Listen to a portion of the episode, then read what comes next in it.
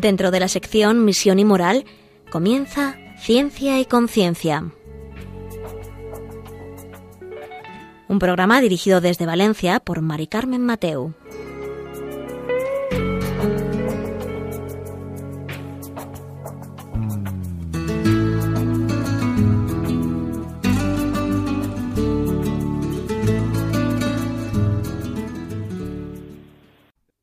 Buenas tardes, queridos oyentes. Un miércoles más. Aquí estamos eh, en Ciencia y Conciencia, un programa que hacemos desde el Observatorio de Bioética de la Universidad Católica de Valencia.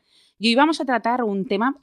Acuérdense que hace 15 días eh, hablamos sobre la humanización de los animales y todo, em, todas las investigaciones que existían.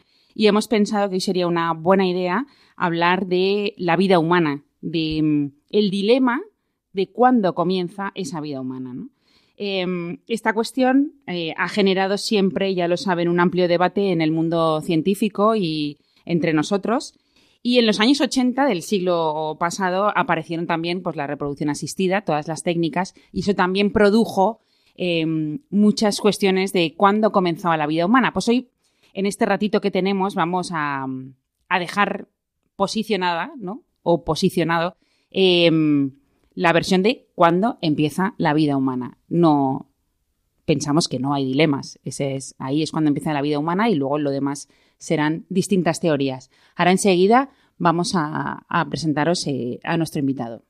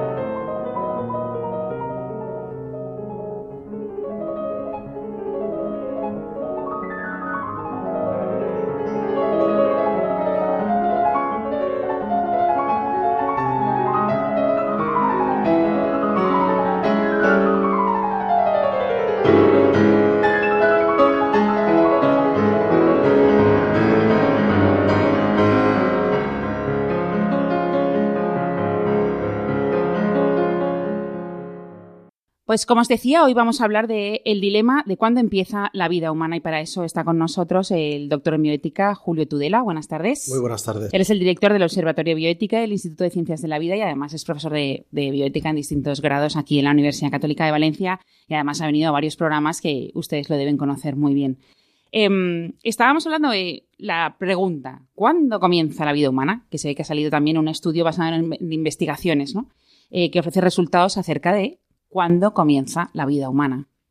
Muy bien, este estudio que, comentas, Carmen, y que se acaba de publicar, no es más que una encuesta que se ha hecho en Estados Unidos a un, grupo bastante numeroso, varios miles de científicos, todos ellos biólogos, a los cuales se les ha eh, pedido su opinión desde la ciencia, desde la biología, de cuándo creen ellos que es el momento en el cual comienza la andadura de la vida de un nuevo ser humano, en qué etapa de su desarrollo desde la fecundación.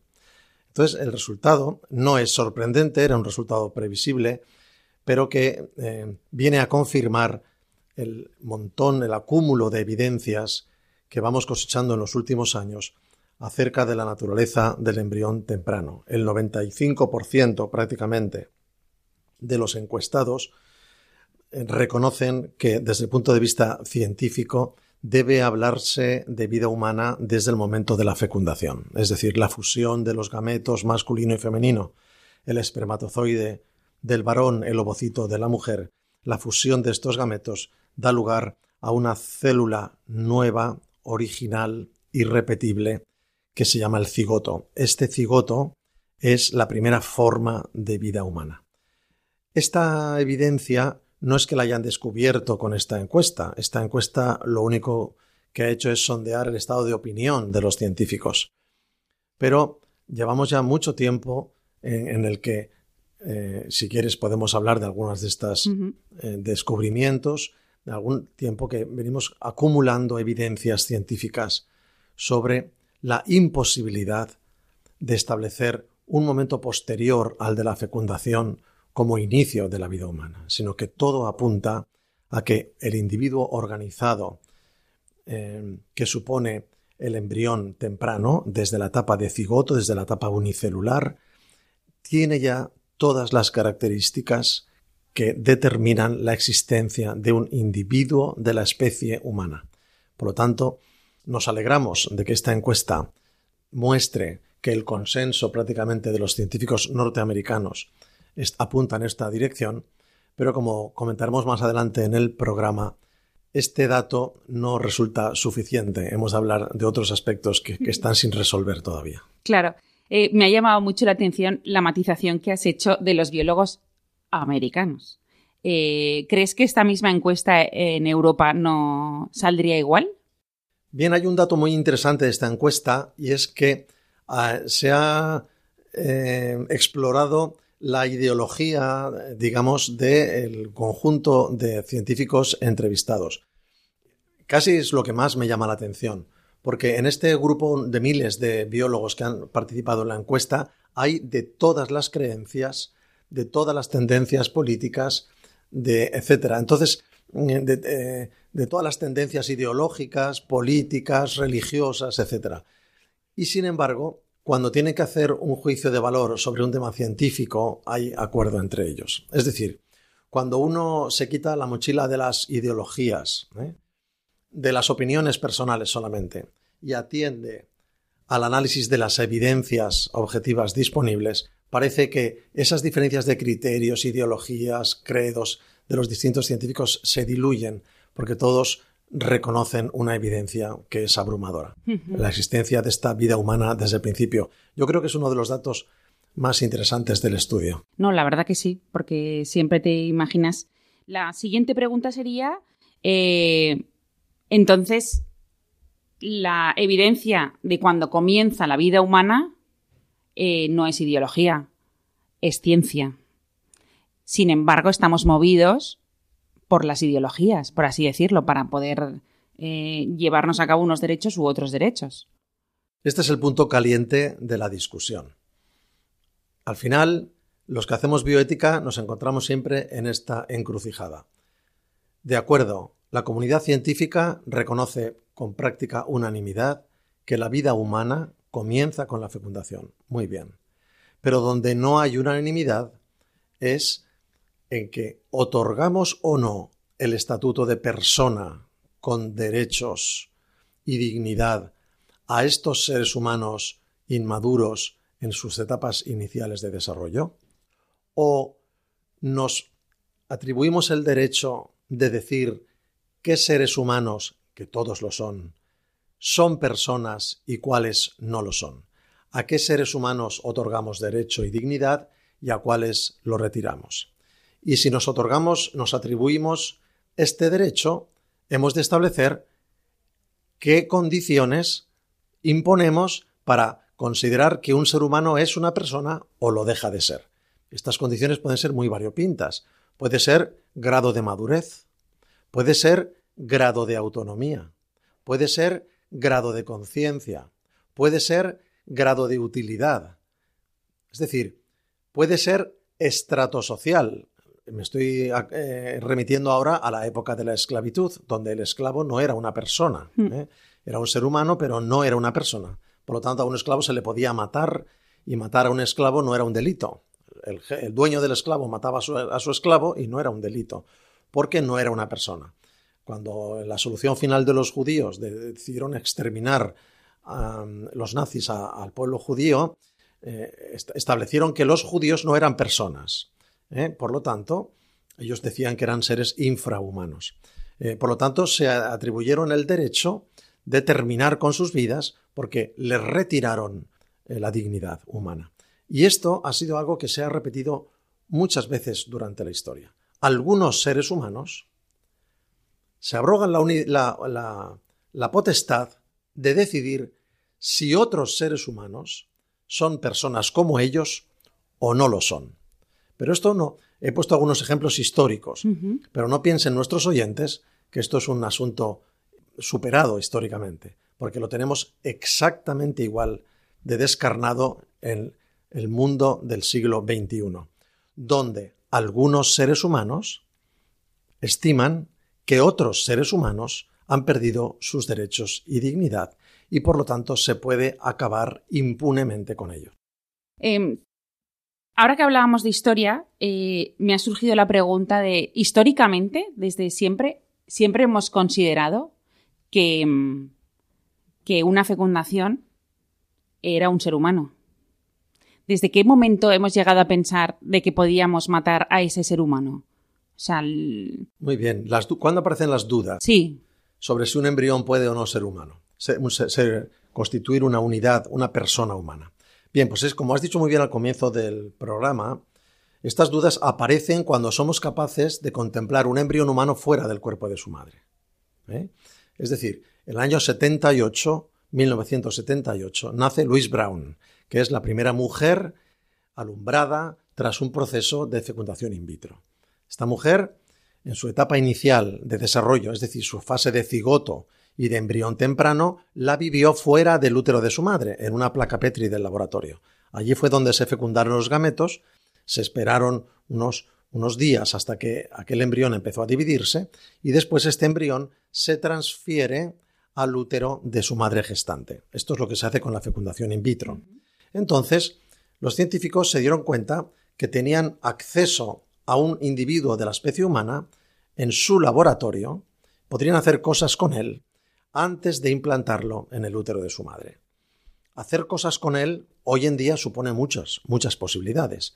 Podemos observarlo, podemos seleccionarlo, podemos descartarlo, podemos analizarlo, podemos destruirlo, se pueden hacer muchas cosas con un embrión en un laboratorio. Entonces, esta posibilidad que descubren los científicos a partir del año 78 y que después será se intentará regular con algunos documentos que se emiten en el año 79, 80 hasta el 85, la Comisión Warnock, un comité que se establece en Estados Unidos también, establecerán de una manera, quiero decir esto muy claramente para nuestros oyentes, de una manera totalmente arbitraria, es decir, no basados en evidencias potentes, establecerán la existencia de lo que ellos se inventaron como preembrión. Es decir, nosotros tenemos un embrión extrauterino y tenemos un embrión intrauterino. El embrión extrauterino vamos a denominarlo preembrión. ¿eh? Hasta los 14 días de vida, que estimamos que es el tiempo que transcurre hasta que ese embrión se implanta completamente en el útero de su madre. Por lo tanto, nos inventamos el término preembrión le, desposeemos de esta naturaleza embrionaria, no es por tanto ser humano, sería un prehumano, y nos damos una cierta libertad y un cierto margen para experimentar con él y hacer cosas con él y destruirlo si es necesario, sin que esto conlleve aspectos éticos o connotaciones éticas negativas. Tengo que decir que aquel invento de los años 80 del preembrión ha sido abandonado absolutamente por el mundo científico hasta por los propios que lo propusieron. ¿Por qué? Porque es imposible hoy en día encontrar una frontera que pueda señalar con claridad la existencia de un preembrión y un postembrión. No existe esta frontera. Todas las evidencias eh, científicas nos apuntan a la existencia de un proceso continuo de desarrollo, donde no hay saltos. Hay un gran salto que se produce en el momento de la fecundación. Eso sí, cuando el espermatozoide, que no vive más de cinco días fuera de los testículos, y el ovocito de la mujer, que no vive más de 24 horas fuera de su cuerpo, se unen, ahí hay un salto biológico espectacular, porque la célula resultante de la unión puede vivir 100 años. Y además, esta célula resultante de la unión tiene algo que hemos llamado un programa de desarrollo bien establecido que se va abriendo como un manual de instrucciones y va marcando pasos contiguos, relacionados y sin interrupción que lo llevan hasta el nacimiento, hasta la vida adulta y hasta la muerte. Esto es muy importante. Por lo tanto, este acúmulo de evidencias sobre el conocimiento de la evolución del embrión ha diluido estas hipotéticas fronteras que nos permitían decir, no, no, pero es que el día 14 de la vida del embrión, mm. se comienza a formar lo que será el primodio de la médula espinal y, por lo tanto, el comienzo del sistema nervioso que lo puede diferenciar como individuo. Bueno, podríamos decir, tal día empieza el latido cardíaco, podríamos decir, tal día tenemos un cerebro funcionante, podemos decir, tal día el embrión o el feto empieza a sentir, a experimentar dolor o a experimentar su olfato. Es decir, hay tantas, tantos procesos evolutivos que marcan diferencias en el desarrollo complejo del embrión que cualquiera de ellos podría ser elegido por cualquier investigador para decir a partir de aquí es una cosa y a partir y antes de aquí es otra cosa. Pero no tiene ningún sentido. ¿eh? Fíjate, Carmen, yo hago un experimento con mis alumnos en la Facultad de Medicina y les pido, cuando hablo de este tema, que me muestren una foto, que siempre hay alguno que la lleva, ah. una foto suya cuando nació. ¿eh? Porque hoy en día los móviles y las fotos los tenemos hasta en la sopa. ¿eh? Total. Entonces, casi siempre, casi siempre alguno de ellos lleva en su móvil una foto suya en el momento del nacimiento, en su paritorio, ¿no? o eh, inmediatamente después en la habitación con su madre recién nacido. Entonces algunos se prestan a mostrármelas y las proyectamos en clase. Y yo les muestro a sus compañeros, le digo, le pido al alumno, son alumnos de cuarto de medicina, que eh, tienen 22, 23, 24 y algunos más, y le pido que se ponga de pie al lado de la foto de su nacimiento. Y les pregunto al resto de sus compañeros, ¿vosotros pensáis, tenéis absoluta seguridad de que eh, el bebé recién nacido que aparece en esta foto es la misma persona que este compañero que veis aquí? Madre mía. Y todos ponen una cara de asombro, como diciendo, en fin, si usted lo dice, pero no tenemos ninguna evidencia, no hay ningún parecido. ¿eh? Podría ser hasta su hermano. Podría ser una persona completamente diferente, ¿eh? porque no se parece absolutamente en nada. Y entonces yo le pregunto al individuo en cuestión que ha mostrado su foto, ¿y tú tienes alguna duda de que ese individuo que aparece en la foto es la misma persona que eres tú ahora? Dice ninguna. ¿Nos lo puedes asegurar? Absolutamente. Digo, pues te voy a decir una cosa. Quedan muy pocas células de aquel bebé recién nacido en tu persona que eres ahora. Muy poquitas. Algunas quedan, pero muy poquitas. La inmensa mayoría de tu organismo se ha renovado, pero tú no tienes ninguna duda de que eres la misma persona. ¿Es así? Sí, sí, sí. Entonces, no es el grado de madurez el que identifica a la persona. Porque cuando un bebé nace, por ejemplo, es estéril. Hay órganos que no se han puesto a funcionar. Hay estructuras que están todavía pendientes de desarrollarse. Y sin embargo, constituye la misma unidad personal que cuando esa persona llegue a la edad adulta y todos sus órganos se hayan desarrollado y funcionen. No es esto es muy importante, el estado evolutivo, lo que marca la identidad personal, cuando se trata de una evolución continua. Muy interesante ese. Algún día, el problema es que ahora estamos muy protegidos, pero algún día estaría bien grabar una de esas sesiones, ¿no? Aunque sea con alguno de nosotros que, damos nuestro consentimiento y, publicarlo, ¿no? Porque es, eh, la verdad es que te queda muy, muy claro, ¿no? el ver eso. Eh, vamos a escuchar un poco de música y enseguida estamos con vosotros.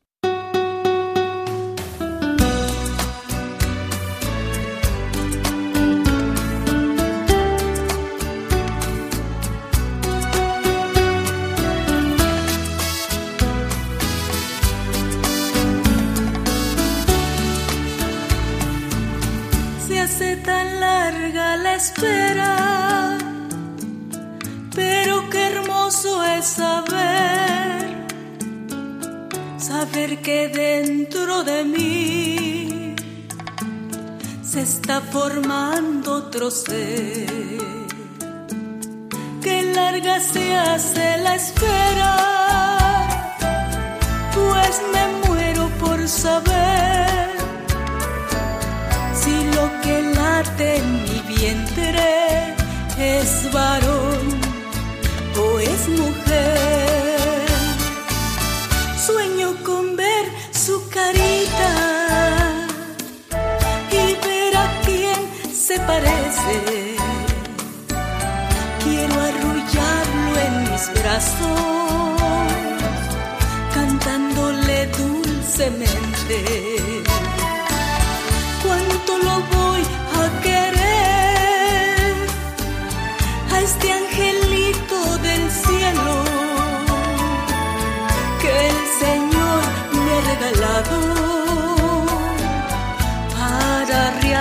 realizar mis sueños.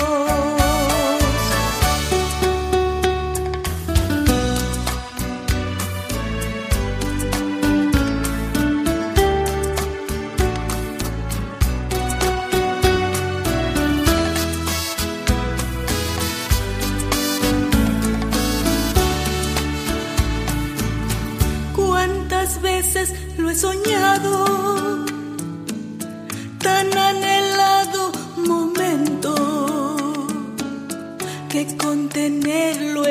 brazos. Los días se me hacen eternos.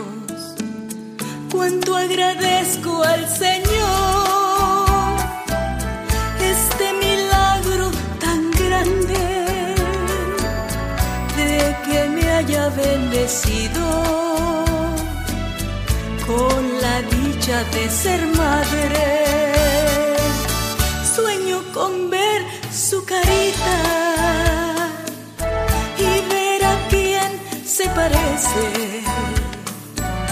Quiero arrullarlo en mis brazos, cantándole dulcemente.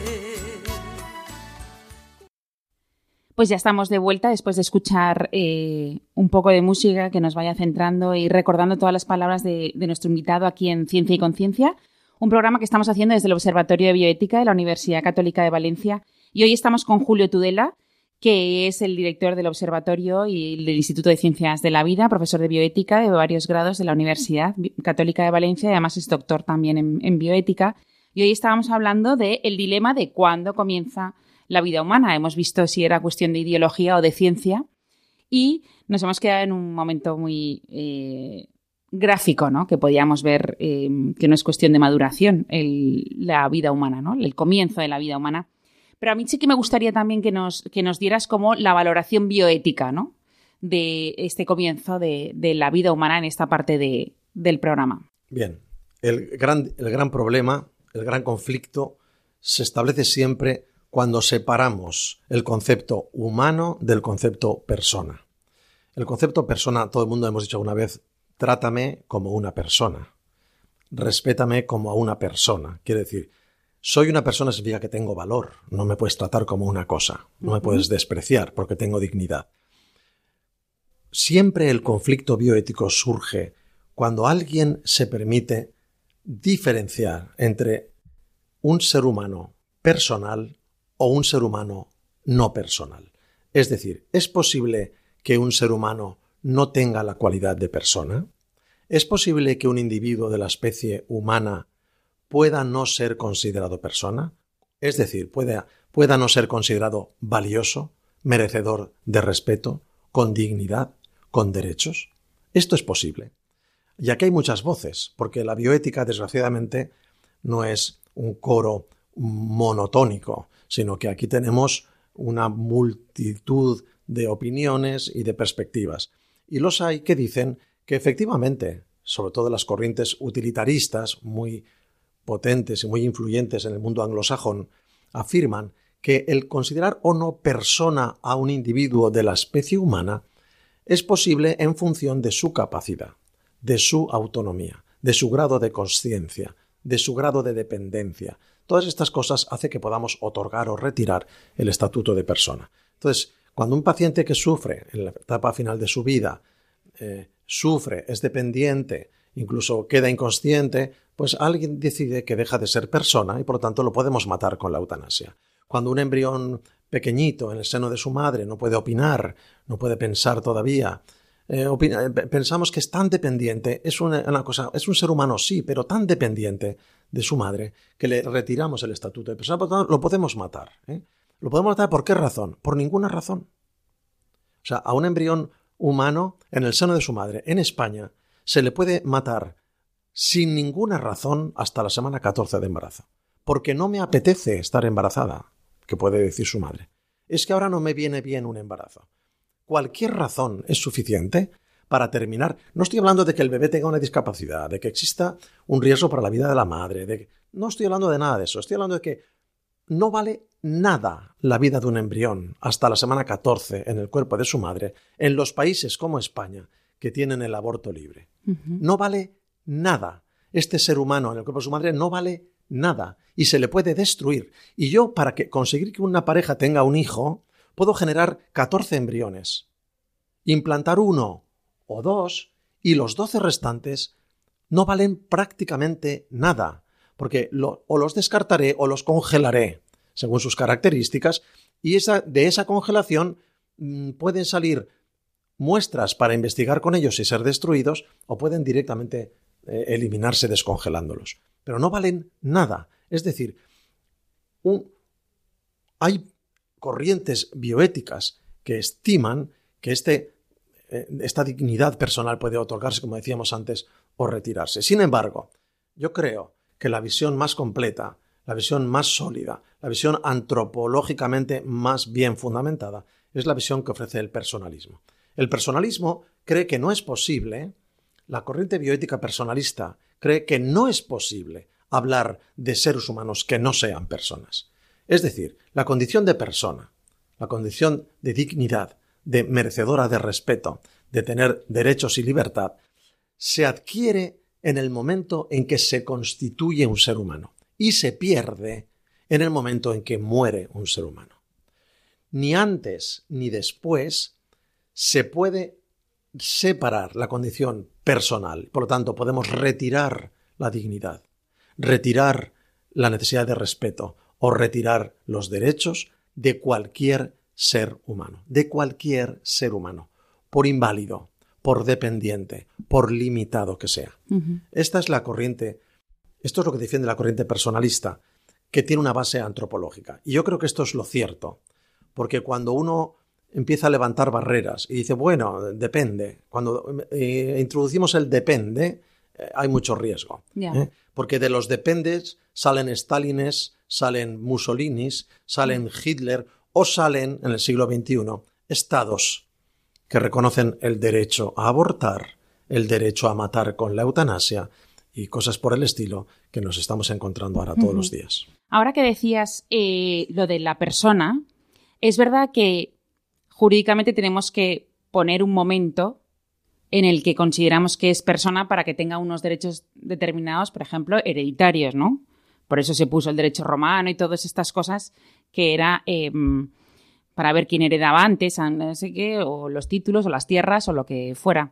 Pero es verdad que esa condición es distinta a la dignidad de la persona. O sea, para que los, nuestros oyentes entiendan que estamos hablando de otra cosa. Claro, yo no tengo los mismos derechos que tú, y mi mujer no tiene los mismos derechos que yo, y mis hijos no tienen los mismos derechos que, que tengo yo. Y cuando hay una herencia, los herederos no tienen los mismos derechos que los que no son herederos. Quiere decir, el derecho, el, mundo del derecho, el mundo de la regulación legal de la vida social, administra y asigna derechos según las circunstancias. Pero como decías muy bien, decías muy bien, esto no tiene nada que ver. La dignidad no se puede otorgar o retirar, administrar, aumentar o menguar, porque la dignidad es una característica inherente al ser personal que constituye todo ser humano. Claro, y esto es independiente a los 14 días de los que tú hablabas, porque si lo matamos, estamos matando a un ser humano que tiene dignidad. Efectivamente, y además el oyente podrá entender perfectamente que por qué a los 14 días, bueno, vamos a hablar, aquello de los 14 días ha pasado ya, ya no está, ya no está en vigor, ya no existe el preembrión, es decir, aquello se abandona, pero hoy, hoy, 14 semanas, 14 semanas, a, las 14 semanas menos un minuto, yo puedo terminar con la vida de mi bebé. ¿Por qué razón? Porque no me apetece tenerlo. No hace falta esgrimir ninguna Pero eso ya es bebé, ¿eh? 14 semanas ya 14 semanas, feto. Ya es grande. Feto. Puedo terminar con la vida del, feto. Pero a las 14 semanas y un minuto, no. Tengo que tener una razón. Como una enfermedad grave, un riesgo para el embarazo, etc. ¿Por qué a las 14 a las 14 semanas menos un minuto puedo terminar con la vida de este feto y a las 14 semanas y un minuto no puedo hacerlo. La ley dice que no puedo hacerlo. ¿eh? ¿Por qué a la semana 24 de embarazo, cuando un embrión, un feto, perdón, ya es viable fuera del cuerpo de su madre, 24 o 25 semanas, ¿eh? y algunos embriones, algunos fetos han tirado adelante con 23 semanas, pero es raro, a partir de la 24 semana. ¿Por qué un feto de 24 semanas yo no puedo eh, abortarlo a no ser que haya una causa muy grave, pero a un síndrome de Down sí, que lo puedo abortar. ¿eh? Hombre, es que es, un síndrome de Down es una enfermedad incurable, pero no es una enfermedad que comprometa la vida del niño ni de su madre en absoluto. ¿eh? Entonces a los síndromes de Down sí que me los puedo cargar. Me los puedo cargar hasta final de embarazo. Pero a otros no. A otros necesito razones poderosas para poder abortar a final de embarazo. Pero a un síndrome de Down no. Es decir, ¿quién decide? ¿Quién otorga, concede o retira dignidad a estos seres humanos? Mm. ¿Cómo es posible que unos seres humanos opinen sobre lo que son otros seres humanos? Este error de base, este error sangrante que arrastramos en la humanidad desde hace tanto tiempo. No lo hemos superado. Y hoy estamos todavía en ese lugar. Ahora hemos incorporado a los enfermos, a los discapacitados, a los enfermos incurables con la eutanasia, donde introducimos más gente en la bolsa de seres humanos que no merecen seguir viviendo, a los cuales se les puede quitar la vida. Fíjense los oyentes que en España la ley de eh, eh, eh, la pena de muerte está abolida. ¿eh? Y en todos los países, excepto Estados Unidos, casi todos los países del mundo occidental, del primer mundo, la Mm. pena de muerte está abolida. Aún para los asesinos más mm, crueles, sangrientos, reiterativos, etcétera, violadores de niños, es decir, crímenes con saña, cualquier cosa, no los matamos. Es decir, los estados modernos se han dado cuenta de que existe una dignidad en todo ser humano, aunque, eh, aunque las obras de este ser humano no sean dignas, sean indignas, pero hay una dignidad. Por eso no matamos a los, a los reos, aun de crímenes horribles, no los matamos. Luego, hay una conciencia de que, aunque sea un asesino, es una persona. ¿Por qué ahora nos olvidamos de este legado que hemos recibido un poco del, mundo judeocristiano, del valor de la dignidad de la persona humana? ¿Por qué nos, nos olvidamos en cada vez más casos? Y estamos permitiendo, como en Holanda, que ahora quieren aplicar eutanasia a niños menores de 12 años.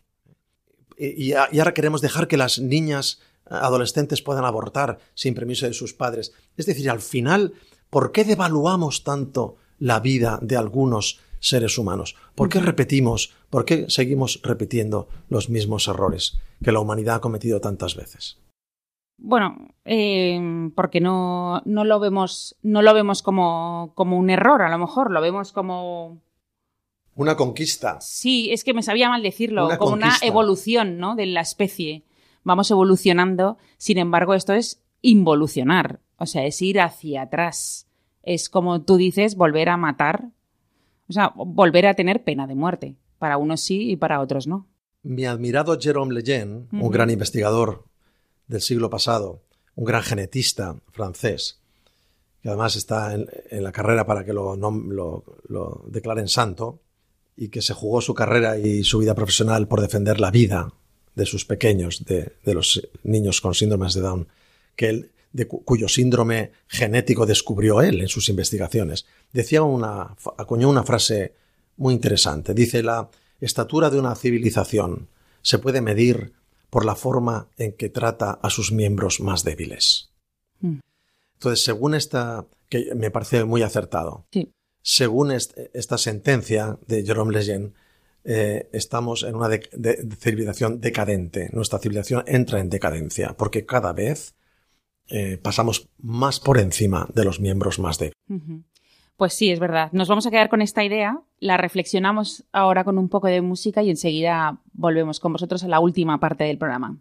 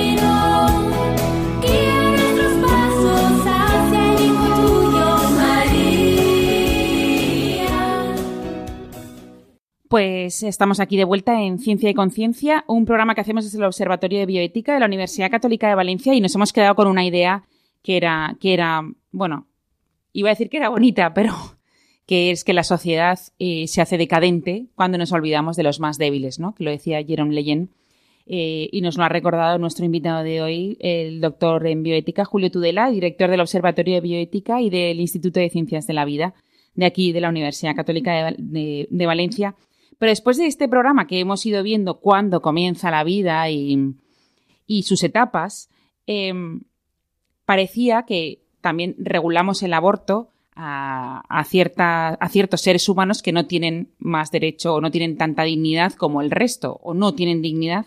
Sin embargo, también hemos visto el tema de las ideologías eh, y parece que es que la gente pues no quiere ser madre o no quiere ser madre mm, como antes. No sé cómo, especificarlo, pero sin embargo ha salido una noticia que dice que se duplica en España la, la congelación de ovocitos.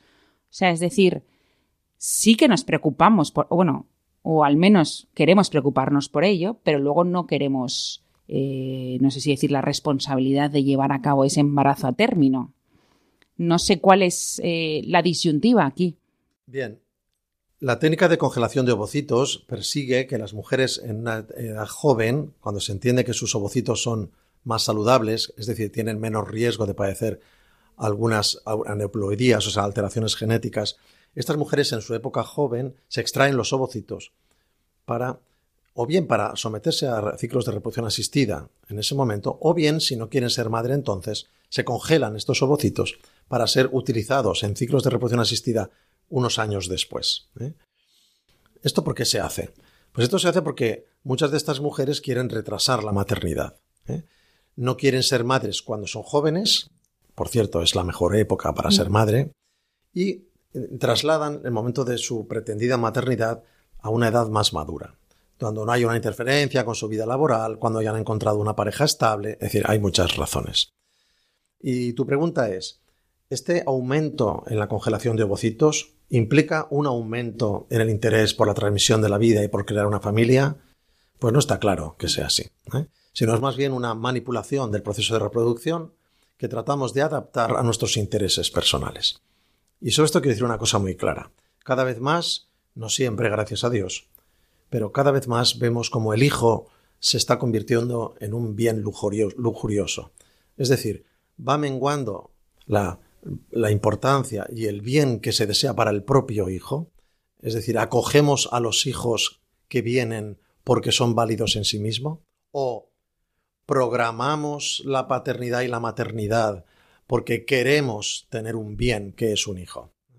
Entonces, cuando uno programa el hijo como un bien lujurioso al que tengo derecho, tengo derecho a un hijo, a ser padre, cuando uno piensa que tiene derecho a ser padre, entonces puede hacer cualquier cosa para ser padre.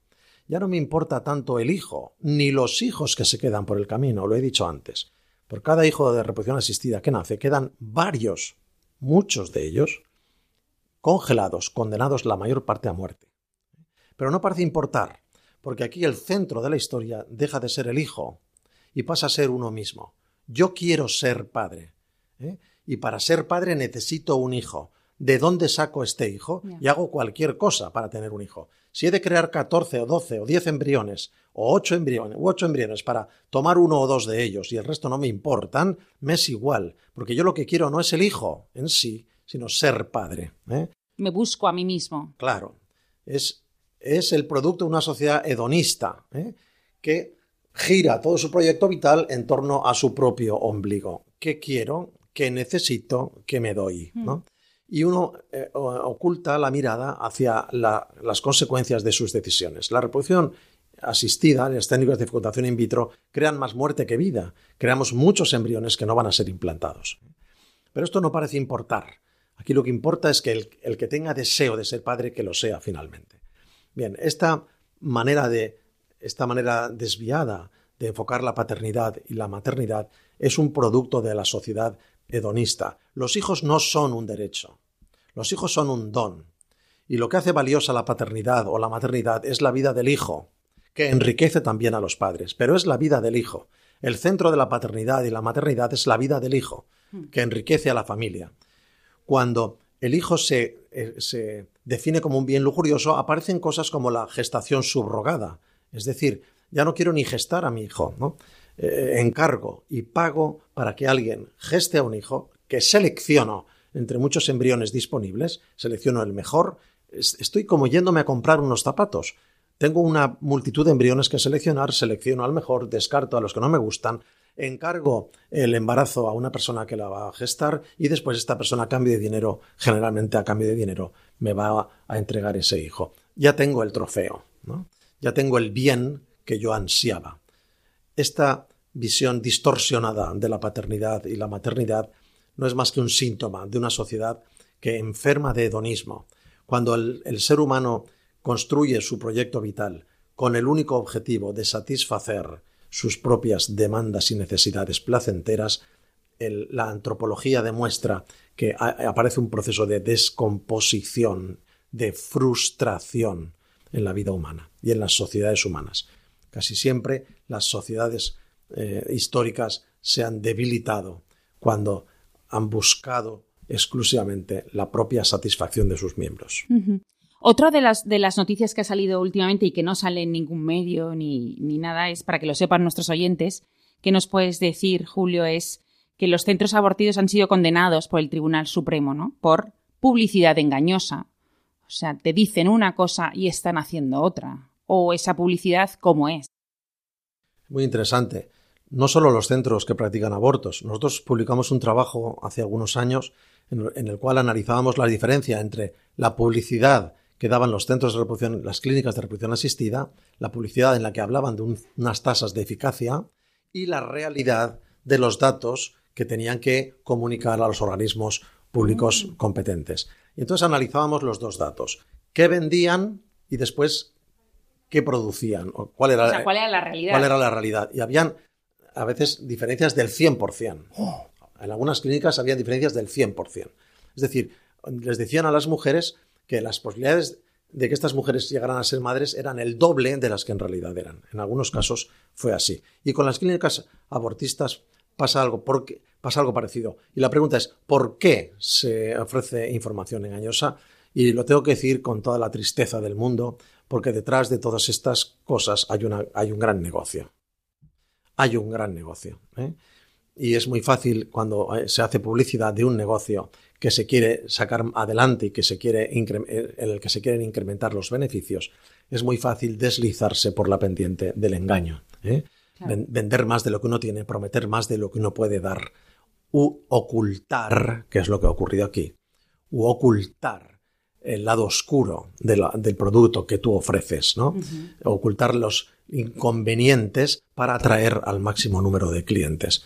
Es decir, el dinero es un poderoso distorsionador Ujú, Sí, es de verdad. estos procesos. Cuando has dicho lo de ocultar, y tenemos que ir terminando, pero eh, no quería que no decirlo, cuando has dicho lo de ocultar, siempre hay fallecimientos en estas clínicas de mujeres que han ido o a abortar o a donar sus ovocitos o a cualquier técnica estas. Entonces, eso siempre se oculta y eso no se muestra a toda la sociedad. Bien, la incidencia de muertes asociadas a estos procesos es muy baja, existe, pero es muy baja. Pero lo que sí que es más frecuente es efectos secundarios, complicaciones ¿eh? y sobre todo trastornos para la mujer que aborta. Y esto no se dice. ¿eh? Es decir, hay muchos trabajos que recogen objetivas secuelas en las mujeres que se someten a abortos provocados. Estas secuelas son mayores si los abortos son de repetición. Prácticamente todos los trabajos publicados que han analizado este tema, en todos los trabajos aparece de una manera clara una, un incremento en el riesgo de trastornos psíquicos en las mujeres que abortan dos o más veces. ¿eh? En las que- en mujeres que abortan una sola vez, algunos trabajos sí ofrecen estos trastornos y otros no. Los, más, los trabajos más robustos, los que tienen más muestra y hacen seguimiento durante más tiempo, sí encuentran una correlación entre el incremento de trastornos a lo largo de la vida de estas mujeres y, y el, y el- y el aborto. Pero las que abortan repetidamente, que es algo que parece que la ley actual Sí. promueve, porque lo que quiere es facilitar el aborto, Y ha subido facilitarlo mucho al máximo. y muchas número. mujeres están convirtiendo el aborto como un método contraceptivo más. Entonces, si me vuelvo a, a quedar embarazada, vuelvo a abortar las veces que haga falta, ¿no? Esto tiene unas secuelas que están bien objetivadas. No informar de esto a una mujer es coartar su libertad, es limitar su elección, porque no tiene los datos. Por lo tanto, eh, esta deriva. ay, quería dar un dato también muy interesante de un trabajo publicado no hace mucho tiempo que dice que el que una adolescente, atentos al dato, el que una adolescente que sufre un embarazo no deseado prosiga con su embarazo en vez de abortar, atentos al dato, reduce el riesgo de suicidio en un 50%, a la mitad. Este dato tampoco se ofrece. Cuando unos padres descubren que su hija adolescente ha quedado embarazada y lo viven como un verdadero drama, que lo es en principio, porque compromete la vida de su hija, ven como la salida más fácil, más positiva, la manera de quitarse el mal que asocia a este proceso el aborto para su hija. Pero los estudios dicen que el que una adolescente aborte incrementa sensiblemente el riesgo de muerte. El riesgo de muerte en esta adolescente. 50% por suicidio y 40% por otras causas. Riesgo de muerte prematura por otras causas. Este dato, este dato no se ofrece, no se informa. ¿no? Entonces, eh, ¿por qué? Porque las políticas que se implementan hoy, no solo en el gobierno de España, atentos, Sí. ¿eh? el Parlamento Europeo y la misma Organización Mundial de la Salud, tiene políticas que promueven la liberación eh, y la del aborto y la consideración del aborto como un derecho. Esto es catastrófico, Mm. porque es un movimiento a nivel mundial que abarata el tema del aborto, eh, ocultando su rostro siniestro, que son las secuelas que, es- que es- que estos abortos tienen sobre las mujeres. Al final es lo que tú decías, es un negocio económico y cuando se mete el, el dinero se distorsiona todo. Al final ese es el, el gran distorsionador, ¿no? Por así decirlo. Y por, por terminar, porque ya no nos queda, no nos queda más tiempo, eh, se me ha ocurrido cuando estabas hablando de lo del negocio que a ver si podemos ir cambiando y que nuestro negocio sea la vida, ¿no? A ver si conseguimos darle a esa vuelta y que nuestro negocio en, en esta vida sea a favor de la vida, por así decirlo, ¿no? Muchas gracias, Julio, por estar de nuevo con nosotros y presentarnos todos estos datos y los estudios que habéis seguido. Y mm, dentro de poco creo que te voy a poder, te voy a decir que vuelvas, porque creo que vas a publicar un, un- la noticia. eh, esta también, que ya les contaremos más adelante a nuestros, a nuestros oyentes, que me parece muy, muy interesante sobre el donante, no, sobre Una pareja Una- estadounidense que ha adoptado para gestar un embrión que permanecía 30 años congelado. Exacto. Esto lo contaremos un poco más adelante y así cuando publiquéis todo, todo el trabajo que, que vengáis y, y nos lo contéis. Muchas gracias a Fernando Latorre que ha estado eh, grabando y haciendo real este programa de Ciencia y Conciencia hoy miércoles. Y a todos vosotros nos oímos en 15 días. Adiós.